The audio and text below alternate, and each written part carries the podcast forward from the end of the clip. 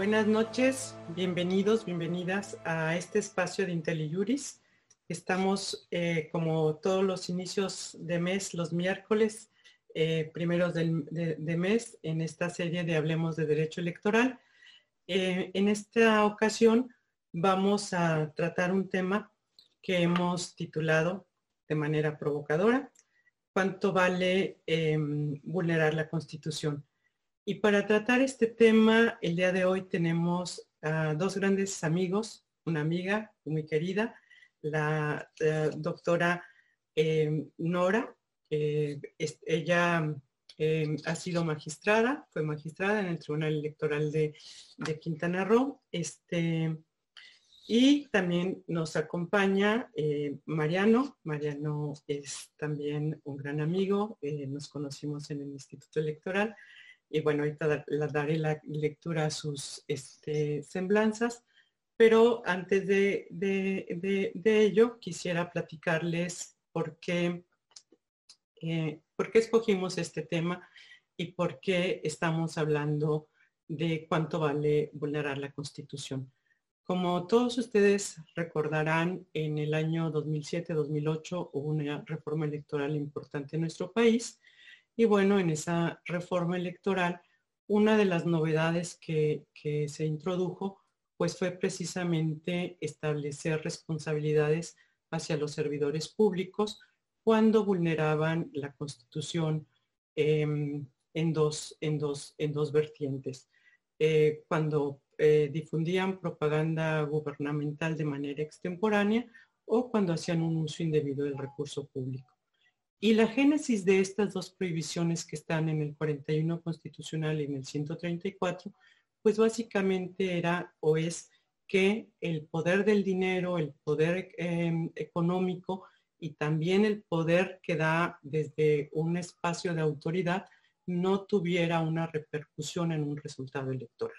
De tal manera que las elecciones no se, no se, no se vieran eh, viciadas pues precisamente por el poder que ejercían los servidores públicos. Recordemos que la elección 2006 fue una elección muy cerrada y que en el, entonces expresidente Fox salió y dijo que era el único presidente que había ganado dos veces la, presidencia de la República. Entonces, ante confesión de parte, relevo de prueba, ¿no? Entonces, esa, fue una de las cosas que, hubo, eh, una difusión de propaganda este, eh, gubernamental pues sin ningún límite y también había el uso del recurso público pues sin los controles correspondientes. Entonces estas dos prohibiciones que se establecieron en nuestra constitución dieron origen a que de manera novedosa a partir de ese año se pudiera determinar que, que había responsabilidad de los servidores públicos. Pero, oh, gran sorpresa que nos hemos encontrado durante estos años ya de vigencia de la, de la Constitución, que estos ilícitos constitucionales, como les hemos llamado, pues en el diseño constitucional los servidores públicos, las autoridades electorales no pueden sancionar de manera directa a los servidores públicos.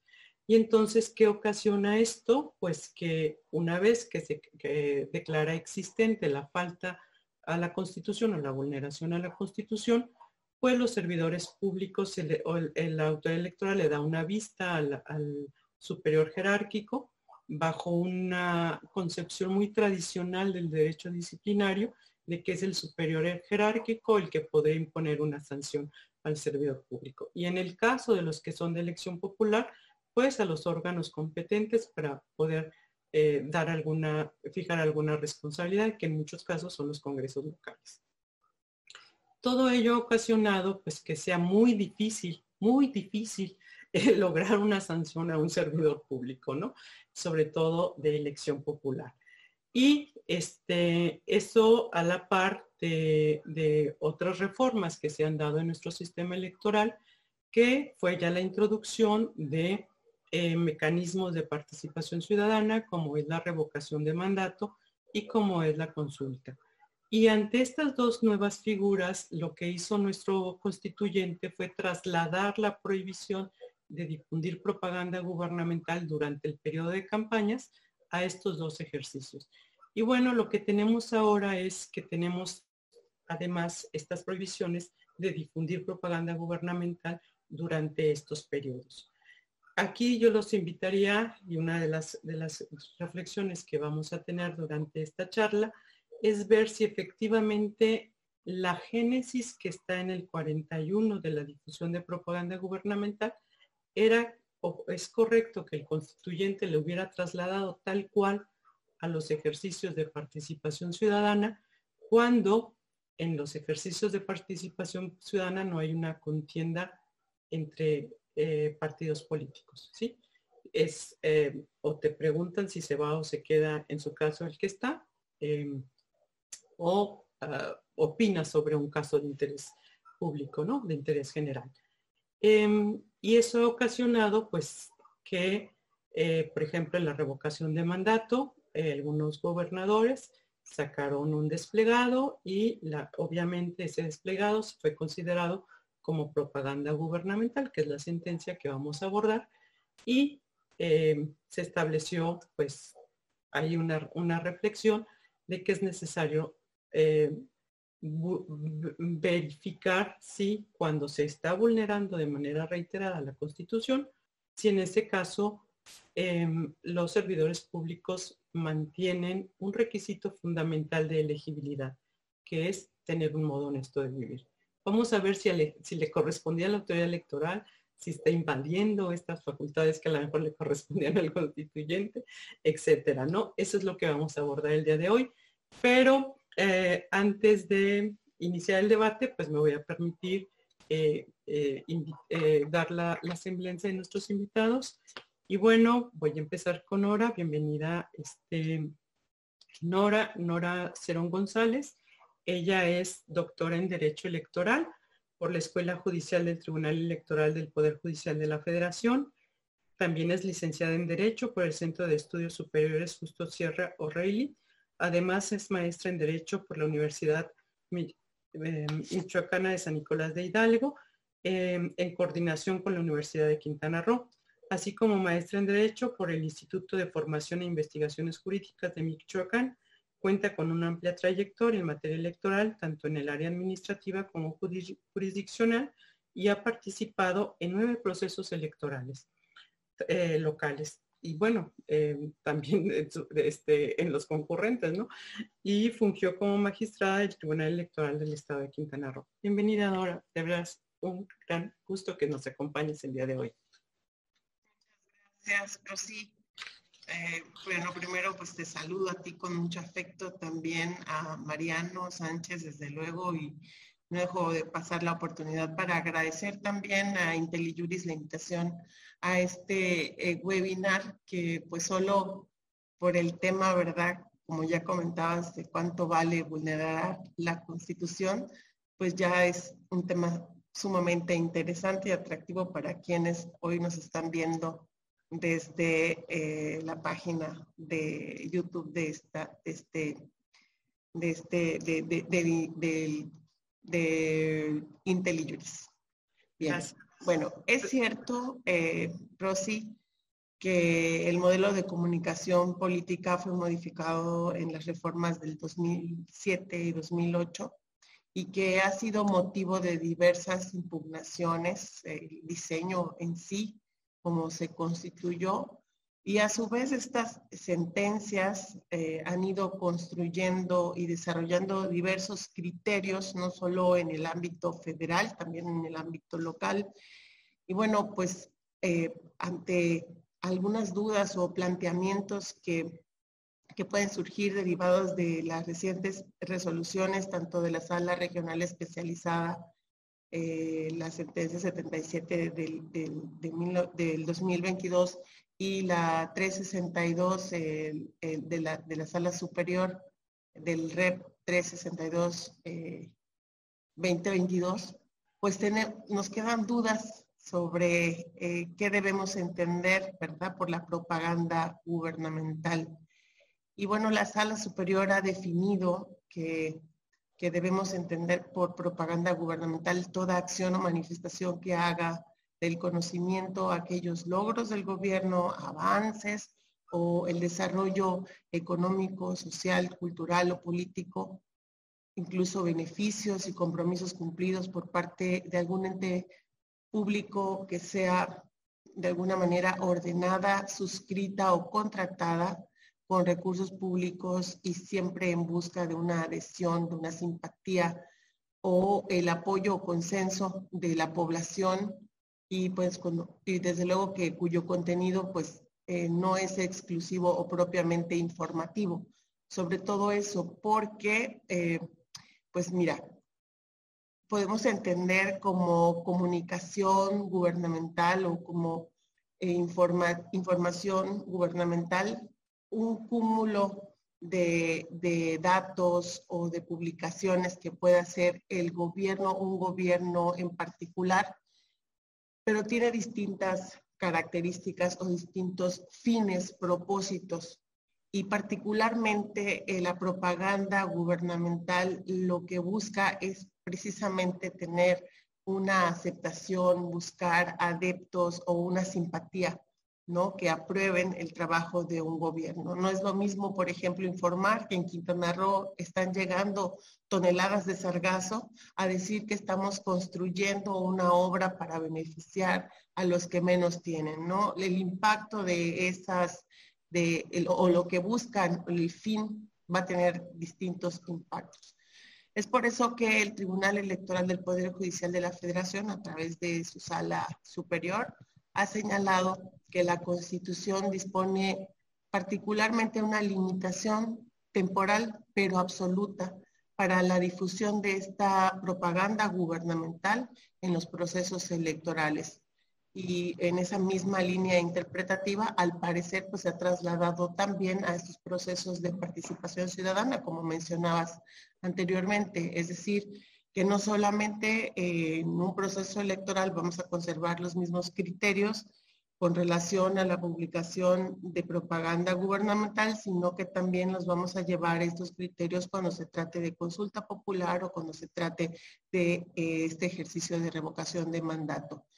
Y bueno, basta decir que el artículo 35 de la propia Constitución, en su fracción novena, numeral 7 de la Constitución, establece que eh, justo en estos procesos de revocación de mandato, desde la misma convocatoria y hasta la conclusión de la jornada electoral, debe suspenderse toda propaganda gubernamental. Es decir, eh, que cualquier eh, gobierno y de cualquier orden debe, tener, obligarse a, a limitarse hacer esta propaganda gubernamental. Y lo mismo está establecido en el artículo 33 de la Ley de Revocación de Mandato. En ese sentido, bueno, la Constitución también dispone una limitación absoluta temporal para la difusión de propaganda gubernamental en este tipo de procedimientos de participación ciudadana. Es decir, no solamente la ley de participación eh, ciudadana por cuanto a la revocación de mandato, sino que también la Constitución en su artículo 35. Por eso, eh, esta, eh, de alguna manera, esta interpretación que dio la sala superior se ha centrado en señalar esos límites en la apreciación de que las personas eh, deben de limitarse a, a, o bueno, las personas servidoras públicas deben de limitarse a hacer ese tipo de publicaciones. ¿Por qué? Pues cuál es la finalidad o qué es lo que busca esta, esta prohibición y qué fue lo que analizó la sala superior, es que esa propaganda no se convierta, desde luego, en un instrumento que pueda provocar un desequilibrio. Si bien es cierto que no hay una contienda como tal, en, eh, lo señalabas muy bien, Rosy, entre los partidos políticos, lo que sí es cierto es que cuando hablamos de revocación de mandato está inmersa la figura del titular del Ejecutivo. Puede ser en el caso del, presidente de la República o tratándose de los ejecutivos de los estados en aquellas entidades en donde ya se replica este, este ejercicio eh, de participación ciudadana, pues que no exista esa eh, posicionar de una manera al titular de ese, de ese ejercicio que está en desarrollo.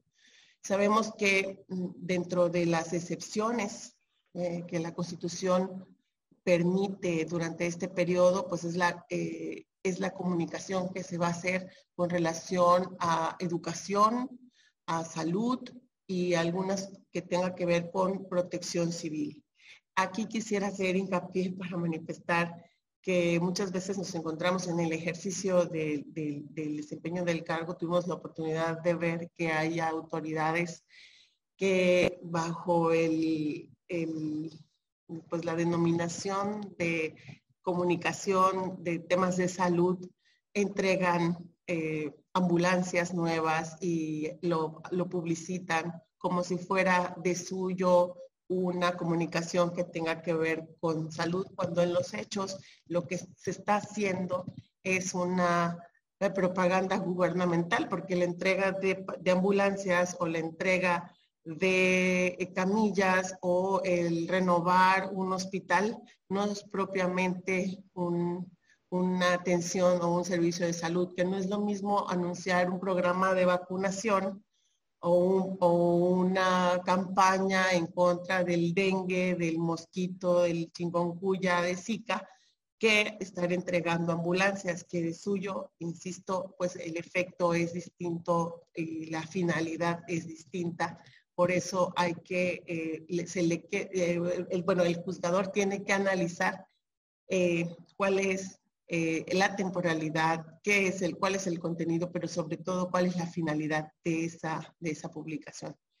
Y bueno, eh, entre lo que te acabo de comentar, pues, ahí vamos a encontrar precisamente esa distinción que, que, debe existir en una estrategia de propaganda, ¿no? ¿Cuál es la que va dirigida como una comunicación institucional o una comunicación gubernamental cuando que es de manera general y que no tiene otra intención que no sea la de generar una aceptación o generar adeptos, como sí sucede cuando se trata de propaganda gubernamental.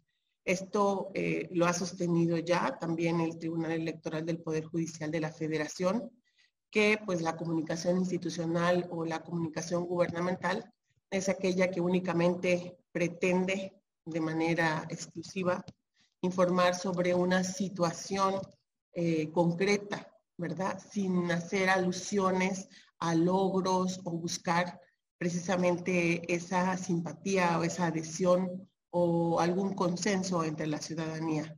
Es esta diferencia la que de alguna manera eh, encontramos con lo que es la propaganda gubernamental, que como hemos dicho ya, pues tiene otro objetivo, que es eh, precisamente el de difundir estos logros, estas acciones y que tiene pues como eh, finalidad última la adhesión o la persuasión de la ciudadanía. Entre otras de las dudas o, preguntas o cuestionamientos que podemos hacernos con relación a, esta, a estas resoluciones, tanto de la sala regional especializada como de la sala superior, vamos a encontrar eh, cuál es la razón por la que no se tomó en consideración el decreto de interpretación en el proceso revocatorio. Recordemos que eh, nos encontrábamos en proceso electoral, no solamente en las entidades federativas, sino que el, proceso de participación ciudadana de la, revocación de mandato eh, inició el 4 de febrero y en el mes de marzo del mismo año, de este mismo año 2022, en el diario oficial de la federación, se publicó esta interpretación justo por cuanto es el alcance del concepto de propaganda gubernamental, incluyendo también el principio de imparcialidad y la aplicación de las sanciones, pues que, de que eh, aquellas que se encuentran contenidas no solamente en la Ley General de Instituciones y Procedimientos Electorales, sino también en aquella Ley Federal de Revocación de Mandato. Eh, ¿Cuál fue la intención del Congreso al hacer esta interpretación? Bueno, pues eh, entiendo yo que era dar claridad justo a estos conceptos de propaganda gubernamental. Dar claridad o dar mayor flexibilidad. Quizá hacerlo más laxo, porque ya, pero aquí el, problema fue, lo detectó la sala eh, superior, fue justo que el tiempo en el que se había hecho no había sido el que establece la propia Constitución. El artículo 105 en su fracción segunda dice que estas reformas sustanciales y que afectan de manera sustantiva un proceso electoral, como es el caso de la interpretación a, a estos conceptos, pues se debió haber hecho 90 días antes de iniciar tanto la revocación de mandato como los procesos electorales que se encontraban eh, eh, eh, en, curso, como es el caso de mi estado en Quintana Roo. Y bueno, se determinó en la, en la resolución del, del, expediente subrep 9622 que esta interpretación auténtica, que como bien dices, Rosy, daba, se volvía más laxa esta esta restricción a la propaganda gubernamental, pues constituye una modificación a un aspecto fundamental del proceso de revocación de mandato, por lo cual debió haberse emitido pues 90 días antes del inicio y que por lo, por lo mismo pues no iba a ser eh, aplicada en este, en este, y no fue aplicada en este proceso de revocación de mandato y mucho menos en, en las elecciones locales que se llevaron a cabo, que fueron seis este, este año. Ahora, eh, podemos preguntarnos también si hay necesidad de hacer un ajuste a las restricciones sobre, sobre propaganda eh, gubernamental en pro del derecho a la ciudadanía, que es precisamente lo que buscaba esta nueva interpretación que hacían eh, los legisladores, ¿no? Y que no fue observada en, este, en estos en estos procesos. Yo, si tú me preguntas, Rosy, pues yo estoy de acuerdo a que sí debe de hacerse eh, un poquito más laxo. Considero que el modelo de comunicación política desde su aprobación en el año 2007 ha sido estricto y por mucho yo siento que está cargado de un sentido proteccionista, por decirlo de alguna manera, teniendo como excusa esa tutela a la libertad del ciudadano para emitir su sufragio. Y derivado de esto, pues durante los últimos 15 años en los procesos electorales, pues se ha limitado a los partidos políticos, a los actores políticos, adquirir espacios en radio, en televisión, en revistas, acudir a entrevistas, lo hacen, dudan, preguntan, tienen que estar se asesorando constantemente. Y bueno, particularmente eh, se les prohibió comprar spots para su propaganda electoral. Del mismo modo, se limitó a los particulares, a los empresarios, es decir, a personas físicas, a personas morales, para adquirir espacios con esos mismos fines. Y bueno, para cerrar con broche de oro, eh, eh, esta tutela del ciudadano para que nada lo contamine, pues también se, se prohibió a las personas servidoras públicas eh, pues publicitar esos logros, esos avances a través de su propaganda gubernamental, ¿no? Durante este periodo. ¿Y en qué derivó esto? ¿Cuáles han sido las consecuencias? Lo comentabas tú muy bien al, principio. Pues en ese intento reiterado y persistente por parte de los actores políticos, así como de las personas servidoras públicas, para eh, burlar de alguna manera estas, estas prohibiciones, buscando siempre darle la vuelta a estas limitaciones, eh, y, no es una limitación menor, es una limitación constitucional, no lo debemos olvidar, ¿no? Sin embargo, me parece que lo más relevante es que se ha dejado a la ciudadanía sin la posibilidad de poder contrastar en momentos tan importantes, momentos de decisión, momentos de definición acerca de su futuro, del futuro político, de su entorno, de su sociedad, de su comunidad, justo haciendo uso de ese derecho a la información de la ciudadanía, que tiene la ciudadanía, que debe que se ve de alguna manera limitado al no poder conocer, recordar, aquellas obras que se han realizado en su comunidad, en su, en su ciudad, en su estado y que eh, tampoco y que también te limita a conocer esas metas que sí se han alcanzado, los programas que se han ejecutado.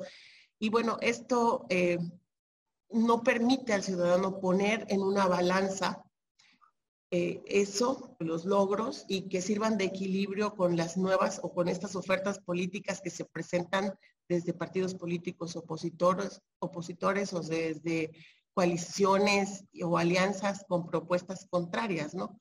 Por lo que yo considero, si, si, si me lo permites, que sí debe de analizarse seriamente esa posibilidad de relajar estas restricciones en materia de propaganda gubernamental, no solo en los procesos electorales, sino también en las consultas de participación ciudadana. Y que sirva de paso, ya para concluir con este bloque, eh, si las redes sociales de alguna manera eh, las personas, eh, servidores públicas han visto afectado, han visto afectada su comunicación por causa de esta, de estas nuevas, que se traslada, ¿no?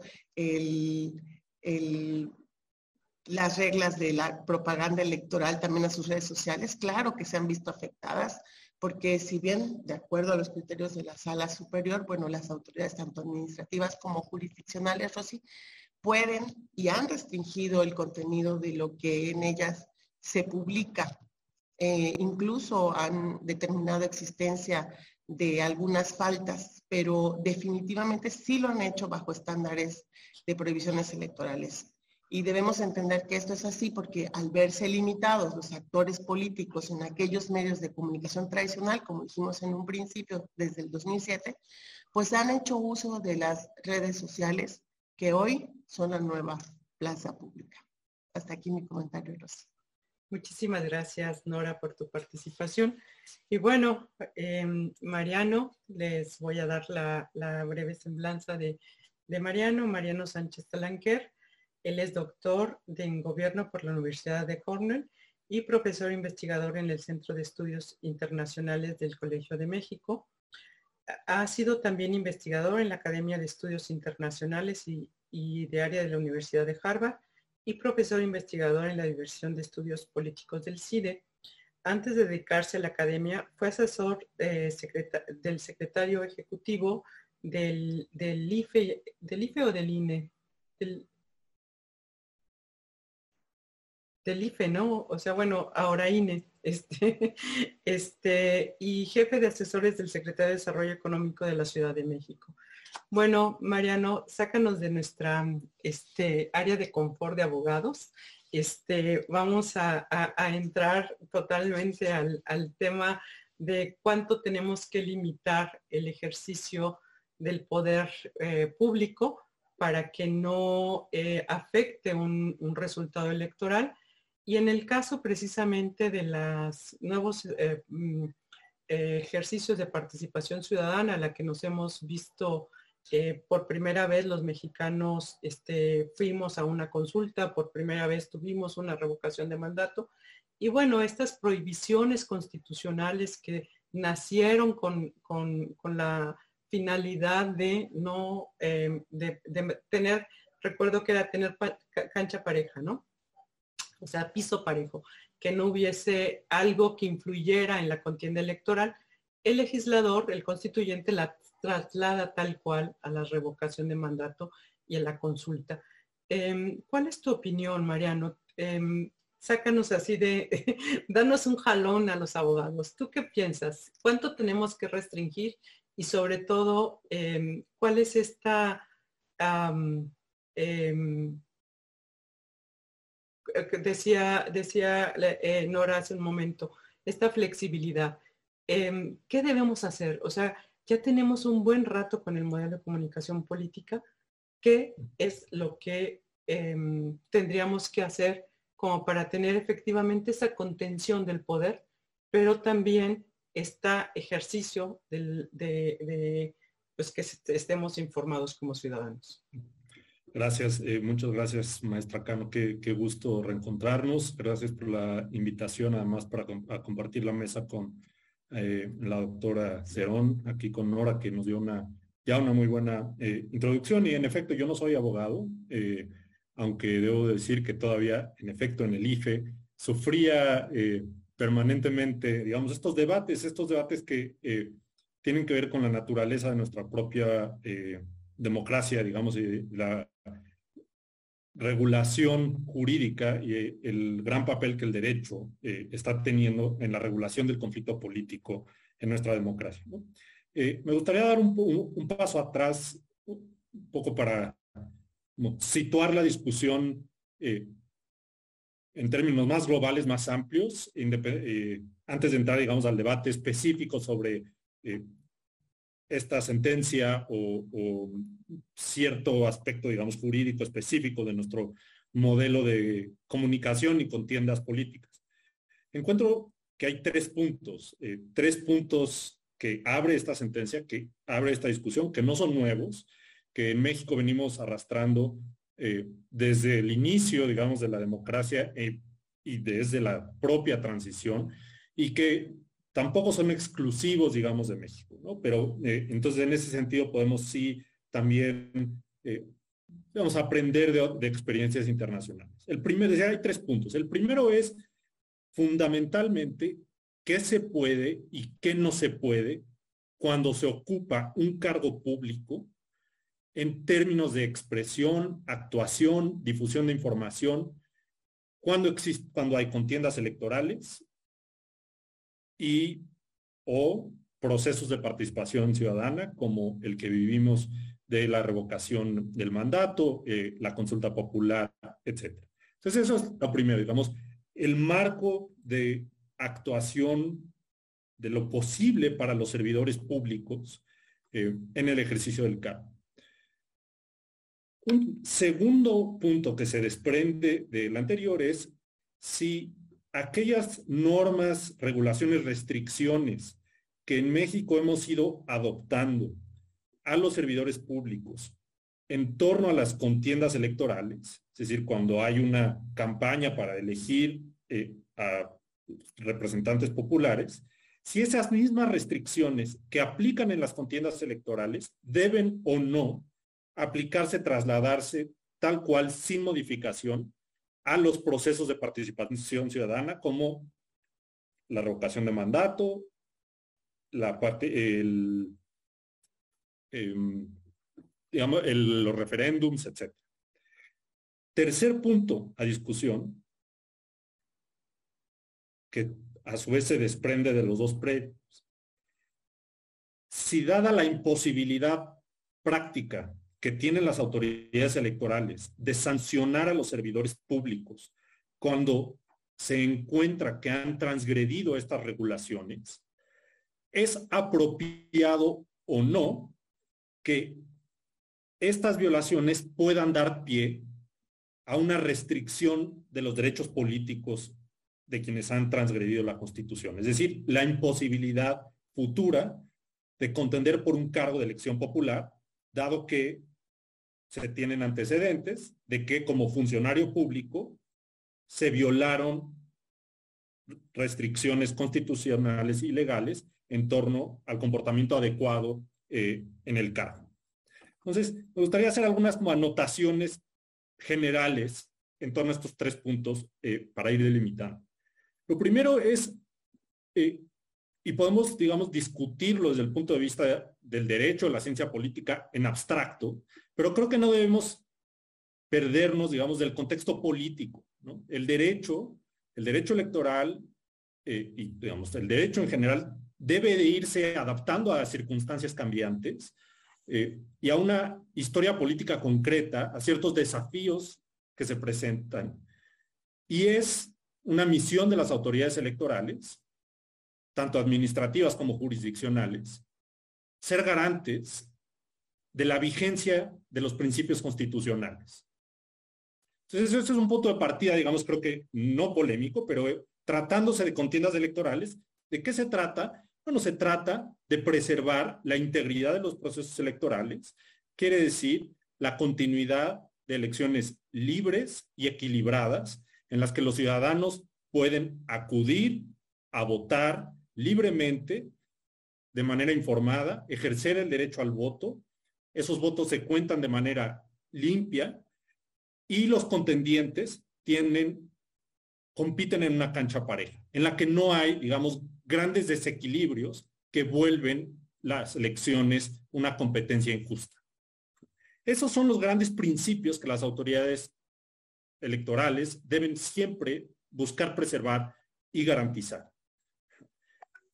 Los desafíos, en efecto, ya lo decía eh, Nora, los actores políticos, los propios funcionarios, han ido cambiando su comportamiento y siempre ante toda regla legal o, digamos norma, eh, toda codificación legal, siempre hay posibles huecos, digamos, toda ley es incompleta y siempre hay posibilidades de darle la vuelta y nuestros, eh, nuestra clase política, digamos, ha sido muy creativa en tratar de evadir ciertas restricciones. Al mismo tiempo, las autoridades electorales, y eso es, digamos, parte del debate, podemos eh, debatir o no si ha habido una sobreinterpretación de los criterios de neutralidad, imparcialidad a los que están obligados los servidores públicos. Pero no debemos de perder de vista esos criterios de neutralidad e imparcialidad. ¿Qué quiere decir? En toda democracia, cuando se accede a un cargo público, se entra a una situación especial. Y en México hemos estado debatiendo eh, cosas como el derecho a la libertad de expresión de los funcionarios, los derechos, bueno, eso de entrada ya comete una inversión, vamos, en la lógica constitucional y política. Los derechos son de los ciudadanos. Los, los ciudadanos somos quienes tenemos todo permitido, salvo lo que está prohibido en la ley. Los funcionarios quienes ocupan un, cargo público tienen todo prohibido salvo lo que está explícitamente facultado en la ley que pueden hacer. Es decir, cuando se ocupa un cargo público, dado que se está en una situación de poder, en una situación asimétrica respecto a los gobernados, hay un conjunto de reglas que norman el ejercicio del cargo. Y en una democracia, los funcionarios públicos tienen prohibido utilizar el aparato del Estado, los cargos públicos, para tratar de desequilibrar el terreno de la competencia electoral, para favorecer a los candidatos de su partido o para debilitar a las oposiciones.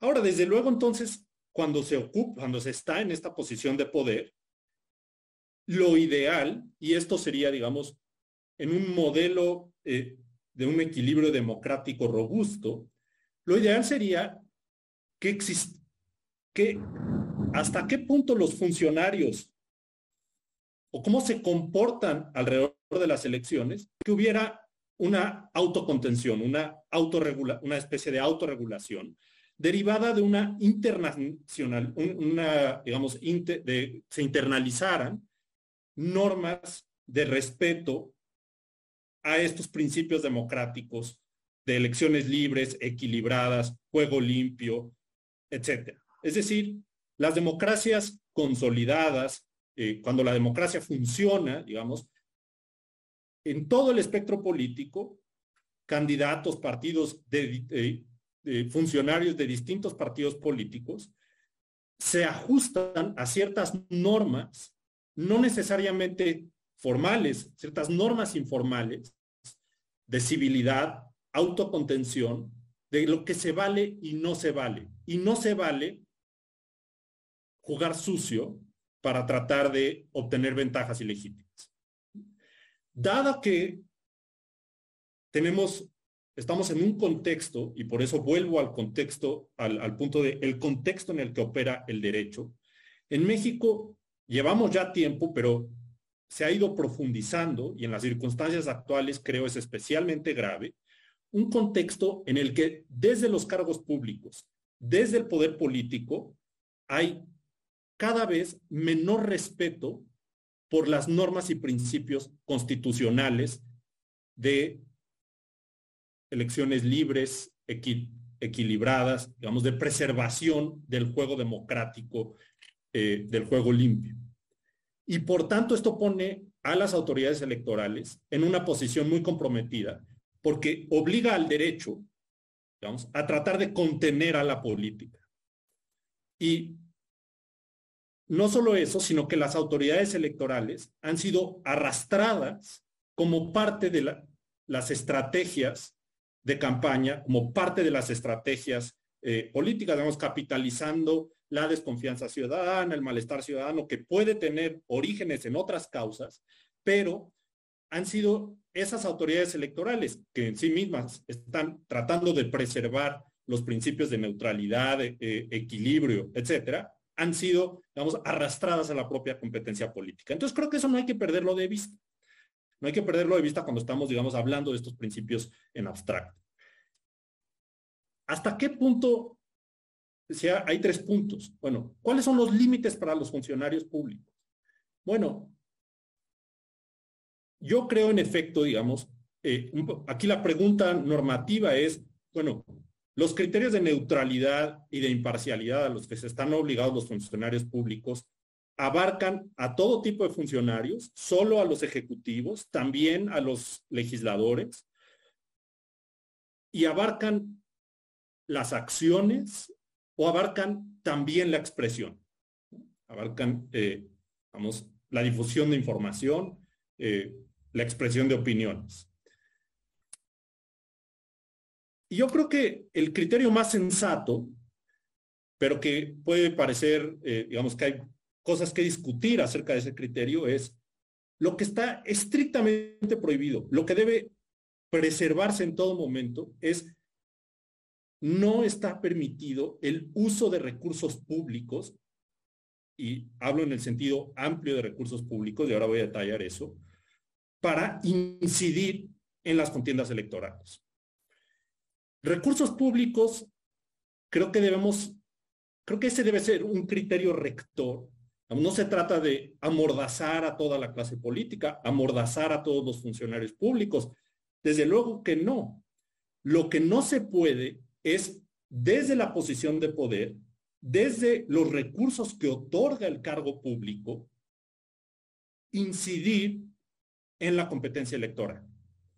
Eso quiere decir desde el uso de los presupuestos, desde luego, digamos, los recursos, el dinero público, pero entendido en un sentido amplio, implica también, digamos, los bienes y servicios que han sido comprados con esos recursos públicos, el uso de las instalaciones públicas, eh, el uso de la administración pública, digamos, del tiempo de los funcionarios, es decir, todos los recursos de poder intrínsecos a un cargo público no pueden ser utilizados en forma parcial o partidista, porque cuando los servidores públicos están actuando en esa calidad, están obligados a tratar a todos los, a todos los ciudadanos por igual, sin distingos partidistas.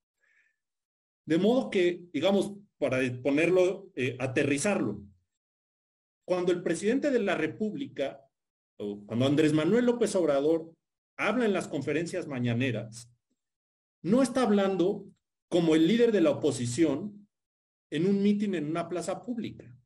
Está hablando como servidor público, como jefe del Estado, como jefe del Ejecutivo en instalaciones públicas y por tanto está prohibido desde esa instancia incidir en la contienda electoral.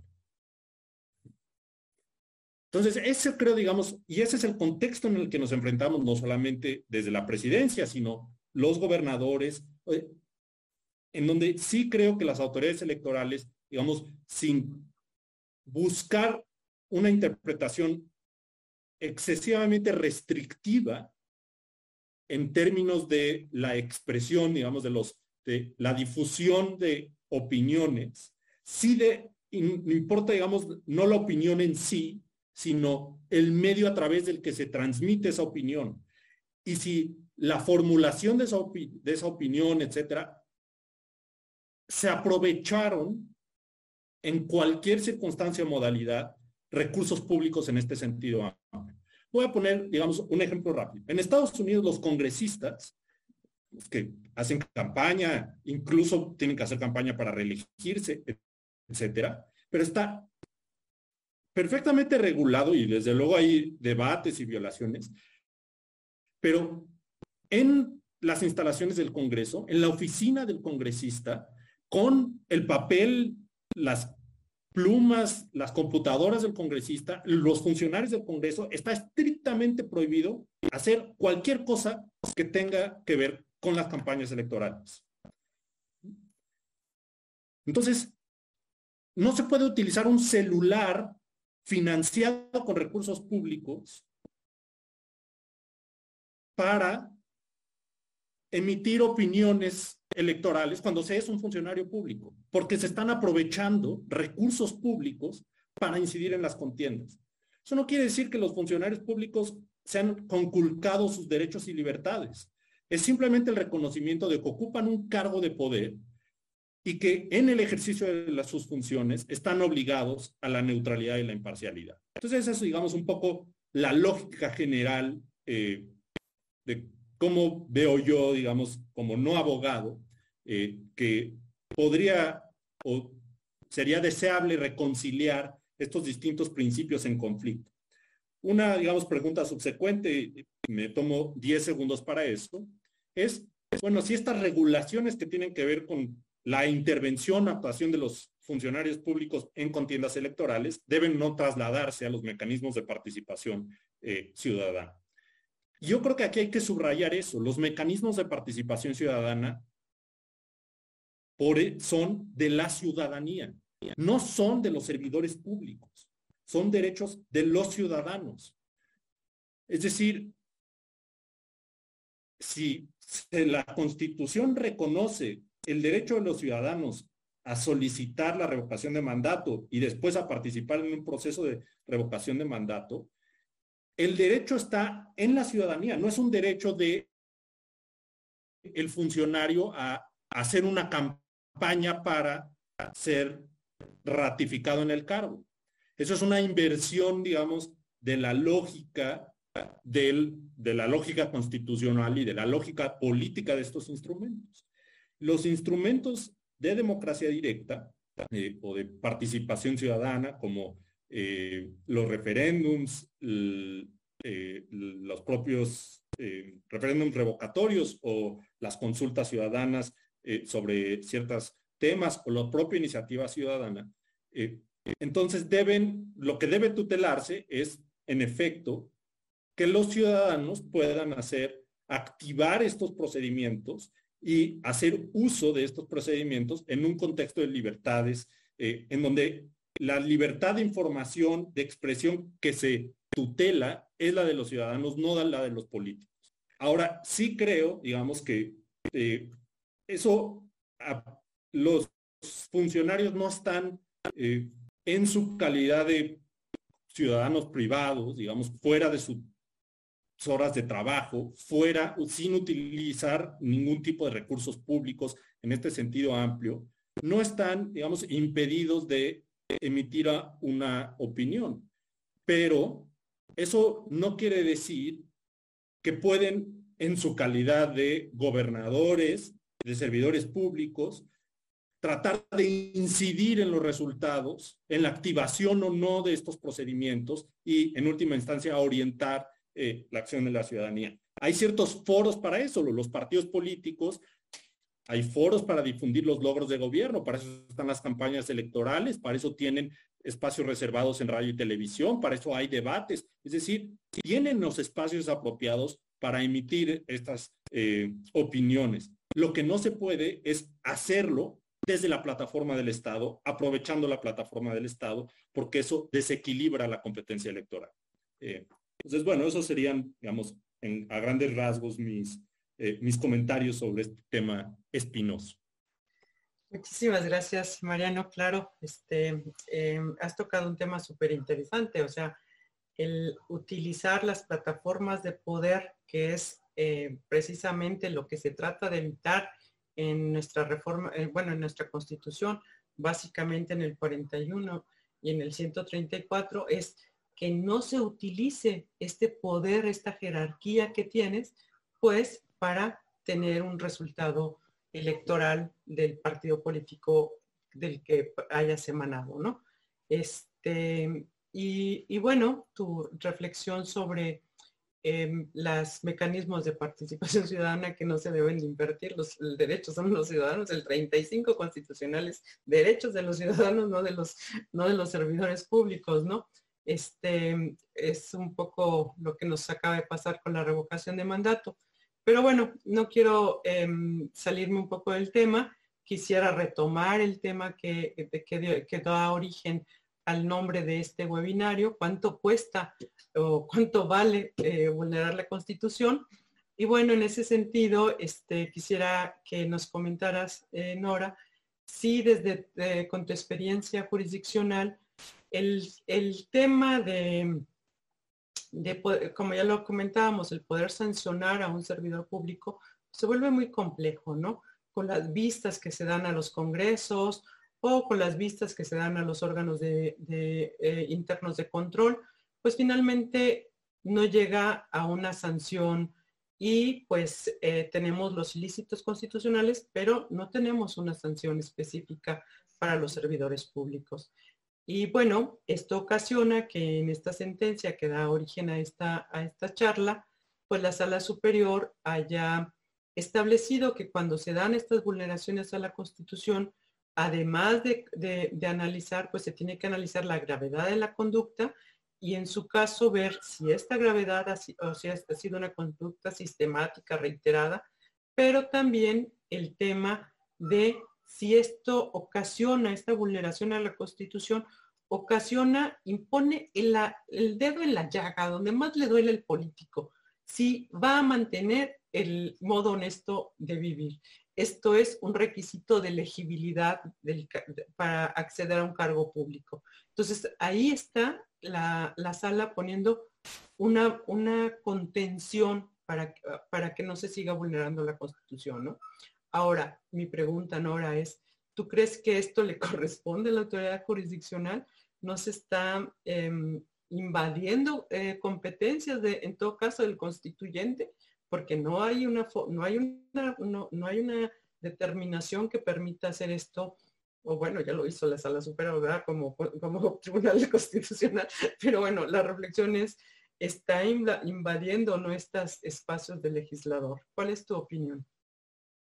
Bueno, Rosy, mira, justo eh, escuchaba yo con atención a Mariano y, estamos en la misma, en la misma tónica.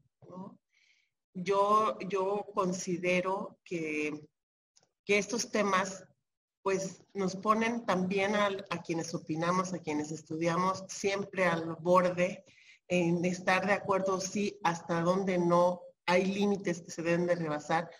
Los trata de rebasar tanto los actores políticos como a veces la autoridad para meter orden, ¿no? Entonces, estamos, y si vemos la sentencia de la que podemos platicar hoy, que es la 362 del 2022, el REP, la sala superior votó por mayoría de votos, o sea, no fue por unanimidad, estamos hablando de un 3-4, ¿no? La decisión se tomó por 3-4 o sea, 4-3, perdón, a, favor de, la resolución. Y lo mismo ocurrió en la sala regional especializada. O sea, la sala regional especializada fue por mayoría, sí fue por unanimidad, pero si tú escuchas eh, la sesión, eh, había un proyecto y se votó en contra por parte de dos de los integrantes de la sala regional especializada. Y bueno, fue por mayoría por unanimidad, pero con un voto particular justo en si se debe de sancionar estos temas, ah, porque no está previsto, ¿no? Hay cosas que no están previstas y la autoridad da un paso más allá. ¿Cómo lo veo yo? Y lo quiero resumir de esta manera. Este nuevo modelo de comunicación política, que no es nuevo, que ya tiene 15 años, nos puso como en una dinámica lo dije hace un rato, de, jugar al, hasta dónde la, eh, la, autoridad me aguanta, hasta dónde puedo llegar. Y, hay un juego de estira y afloja en donde vemos a partidos políticos que cometen una y otra vez y, podemos saber qué partido político es el que siempre está eh, haciendo determinadas conductas, ¿no? ¿Quién es el que siempre eh, en proceso electoral contrata artistas? Y hace spots con, con youtubers o con influencers. Entonces, siempre tenemos, y rebasan el límite en la veda electoral, por ejemplo, ¿no? Ya los identificamos. Yo creo que lo que hizo la sala superior en esta ocasión fue dar un golpe en la mesa. Fue dar un golpe en la mesa porque las eh, conductas irregulares, particularmente en este caso una violación al artículo a dos artículos constitucionales, que es el 35, que también prevé esta, esta suspensión de propaganda electoral, el 134, en donde dice que las autoridades no deben eh, hacer uso de recursos públicos para o, decantarse a favor o en contra, ¿no? Hacer esta propaganda gubernamental a favor o en contra de alguien. Entonces, la, sala superior al ver que esta conducta se cometió un cúmulo, porque lo dice la sentencia, hay un cúmulo de irregularidades reiteradas. Entonces, yo lo que siento es que la sala superior dijo, a ver, yo soy la máxima autoridad en la materia. Soy el órgano especializado y que a excepción ¿no? de lo dispuesto en el artículo 105 eh, fracción segunda, yo soy la única a la, autoridad a la que le corresponde asegurarse que todo eh, lo, que, lo que esté o tenga relación con la Constitución, yo debo de meter orden. Y es por eso que eh, se da cuenta que no cuenta con algunos mecanismos eficaces para defender precisamente la Constitución. Y esto de dar vistas a las autoridades, nosotros lo vivimos desde lo local, como tú sabes y, el público acabas de, de señalarle, pues yo tuve un cargo en una magistratura electoral local y recuerdo, lo voy a poner así como un ejemplo rápido, a una presidenta municipal en pleno proceso electoral entregando, subiendo fotos a sus redes sociales, entregando becas a los hijos de los trabajadores del ayuntamiento, cuando ella era la que se encontraba en un proceso de reelección como eh, presidenta municipal nuevamente. Entonces, a nosotros, ¿qué nos quedó como, como jueces, como autoridad electoral en la entidad? Pues darle vista al superior jerárquico. Primero, dilucidar quién es el superior jerárquico, el cabildo, el Congreso del Estado, se hace una discusión interna, tenemos que recurrir a las leyes para saber quién es el superior jerárquico. Damos vista, encontramos quién es y luego no se resuelve, no sancionan. Y esto sucede una, dos, sucede tres veces, sucede cuatro veces y puede ser de manera, a, lo, mejor el proceso electoral no alcanzó para que la presidenta municipal siga cometiendo más irregularidades. Pero eso que te estoy contando fue en el 2000, en el 2018, pero ya sucedió en el 2019, en el 2021 y en el 2022.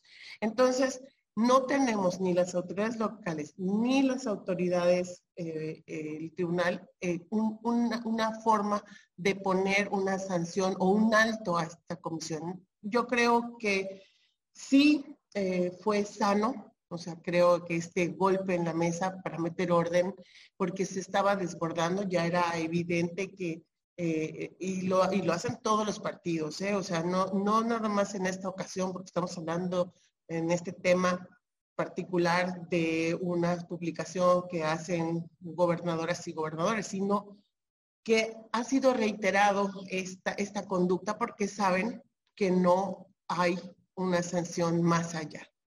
¿Qué es? Si es desproporcionado establecer pues, que un servidor público eh, a partir de este tipo de infracciones, bueno, recordemos el, hecho de que se determine o que se diga, se vincule a las autoridades jurisdiccionales locales y a las salas regionales para que analicen si se, hay una pérdida del modo honesto de vivir. A mí me parece que, o me recordó mucho, no sé, tú, tú, tú, tú recordarás, Rosy, el caso de aquella regidora de Oaxaca, que si bien no es materia de irregularidades, pero también hay una violación constitucional, una regidora de Oaxaca que fue víctima de violencia política en razón de género por parte del presidente municipal. Eh, se, determina que habían cometido la violencia política, y estoy hablando antes de la reforma del 19 y la reforma del 20, en la que ya está a nivel legal eh, reconocida la violencia política en razón de género. Estoy hablando del 17, 2018 más o menos. Esta regidora acude al tribunal sancionan, el tribunal local sancionan al, bueno, se determina que hay una irregularidad por parte de, o que cometió violencia política en razón de género por parte del regidor, del presidente municipal, perdón. ¿Y qué, qué sucede? Eh, va a la sala superior él y se confirma su, su, eh, la irregularidad. Sin embargo, no lo pueden destituir del cargo, a pesar de haber vulnerado a una mujer ha cometido violencia política de género, pues no habían las condiciones y mucho menos los mecanismos legales ni los fundamentos para destituirlo. Pero ¿qué ocurrió? Él, sabedor de que tiene derecho, ah, bueno, independientemente de que la sanción, de que lo encontraron responsable, él continuó eh, vulnerando los derechos o atacando a la regidora. Cuando él se inscribe para la reelección, él tenía el derecho a reelegirse. Alguien dice que él había continuado eh, vulnerando a la regidora y que había sido sancionado, o sea, bueno, había sido detectado que había cometido violencia política de género y le niegan el registro porque precisamente hacen alusión a la pérdida del modo honesto de vivir. Se ratificó en la sala superior en la, perdón, en la sala regional Jalapa y se ratificó en la sala superior. O sea, no es la primera vez que sin que tengamos el, eh, la, eh, de manera expresa ese tipo de sanciones, la autoridad jurisdiccional, al haber analizado ya una sentencia juzgada, teniendo ese caso juzgado como precedente, determina no registrar a un candidato por no contar con ese modo honesto de vivir. Entonces, para mí no es una novedad, porque cuando yo escuché esta determinación por parte de la sala superior, dije, ah, lo mismo que decidieron en el caso de violencia política en razón de género. Es decir, eh, lo que se eh, intenta es inhibir ese impacto, ese impacto directo que se, que, se hace a la ciudadanía y que se siga, se siga cometiendo de manera reiterada. Entonces, me parece que, el, el, entender el modo honesto de vivir, sobre todo en aquellas personas que protestaron, y lo dice muy bien la sentencia eh, de la sala superior, son las personas servidoras públicas, protestaron cumplir y hacer cumplir la Constitución. Así que no hay manera de, que, pueda, de que pueda un tribunal constitucional, sobre todo eso, como lo es la sala superior, mirar para otro lado y, pensar, no, no, no pasa nada. O sea, y doy vista al superior jerárquico y, vamos a seguir en esta dinámica. No, yo creo que este golpe en la mesa hacía falta y va a ser un, parte aguas y vamos a ver, creo yo, bueno, al menos así lo espero, que se van a inhibir este tipo de conductas por parte de las personas servidoras públicas. Muchas gracias, Nora, este, por tu participación. Ya estamos cerrando, Mariano. Este, eh, también una última reflexión sobre, sobre este tema. Este, en tu opinión, en tu óptica, no, vuelvo a decir, sácanos de nuestra área de confort, este, que, em, ¿cómo ves que un tribunal constitucional em, haga una interpretación de esta naturaleza y em, con la finalidad de preservar los principios o, el respeto, los principios constitucionales, establezca, como lo, lo señala Nora, un manotazo en la mesa y diga, a ver, no hay sanción, no hay forma de que los podamos sancionar, pero podrías tú analizar este requisito para que no vuelvan o, impedirles que puedan eh, ser electos en un cargo, en un cargo público. ¿Cuál es tu, tu punto de vista? Bueno, creo que, digamos, es desde luego una interpretación polémica. Eh, la sala superior, en efecto, creo que está enviando un mensaje y es un mensaje que me parece, digamos, apropiado para el contexto.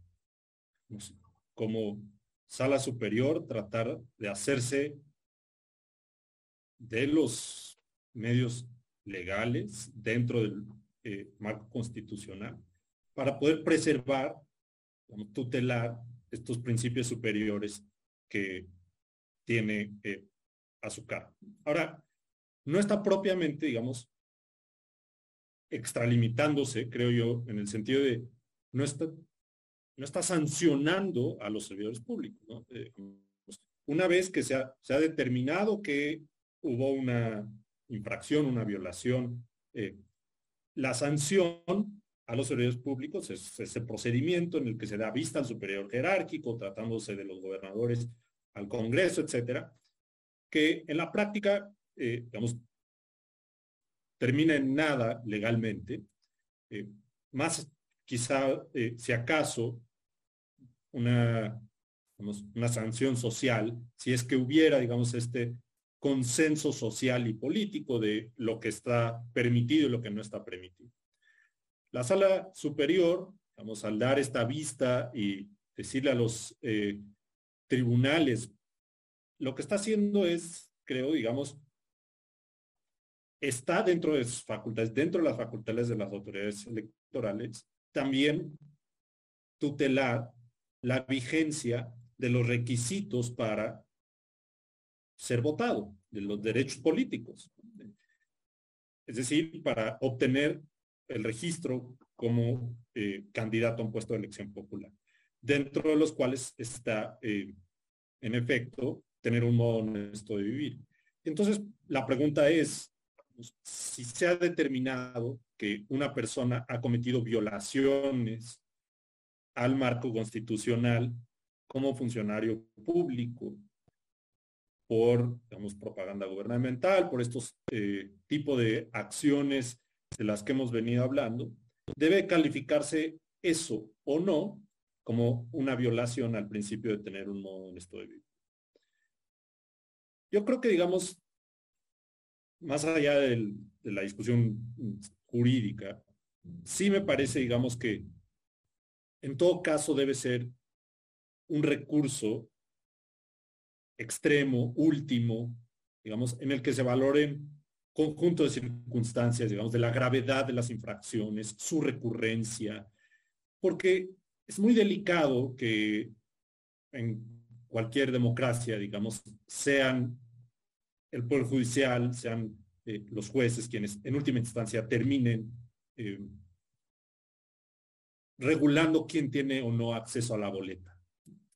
Eh, entiendo, digamos, entonces la racionalidad y el propósito de la sala superior, pero creo de nuevo que, digamos, entre, en este juego entre el derecho y la política, debe sí contemplarse como, sí, la sala creo está mandando un mensaje a la clase política de está este instrumento y dadas, si se llega a circunstancias extremas, si las conductas infractoras se vuelven de tal gravedad y sistematicidad y recurrencia, tengo, digamos, este arma, este as bajo la manga.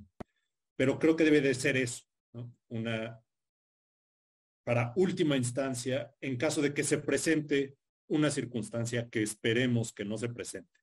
Eh, pero de nuevo, pues muchas gracias y, creo que digamos esto eh, lo seguiremos discutiendo porque ha sido el, patrón, digamos, de nuestra evolución eh, en, de nuestra competencia electoral, estas tensiones siempre entre lo que pueden o no hacer los funcionarios públicos y hasta dónde o no puede las autoridades electorales, los jueces, eh, garantizar procesos electorales sanitizados, eh, en donde hay una completa vigencia de todos los principios. Yo creo que, digamos, hay que volver a las bases, volver a las bases de lo que nos interesa preservar son elecciones libres, equilibradas, competitivas, eh, mínimamente justas.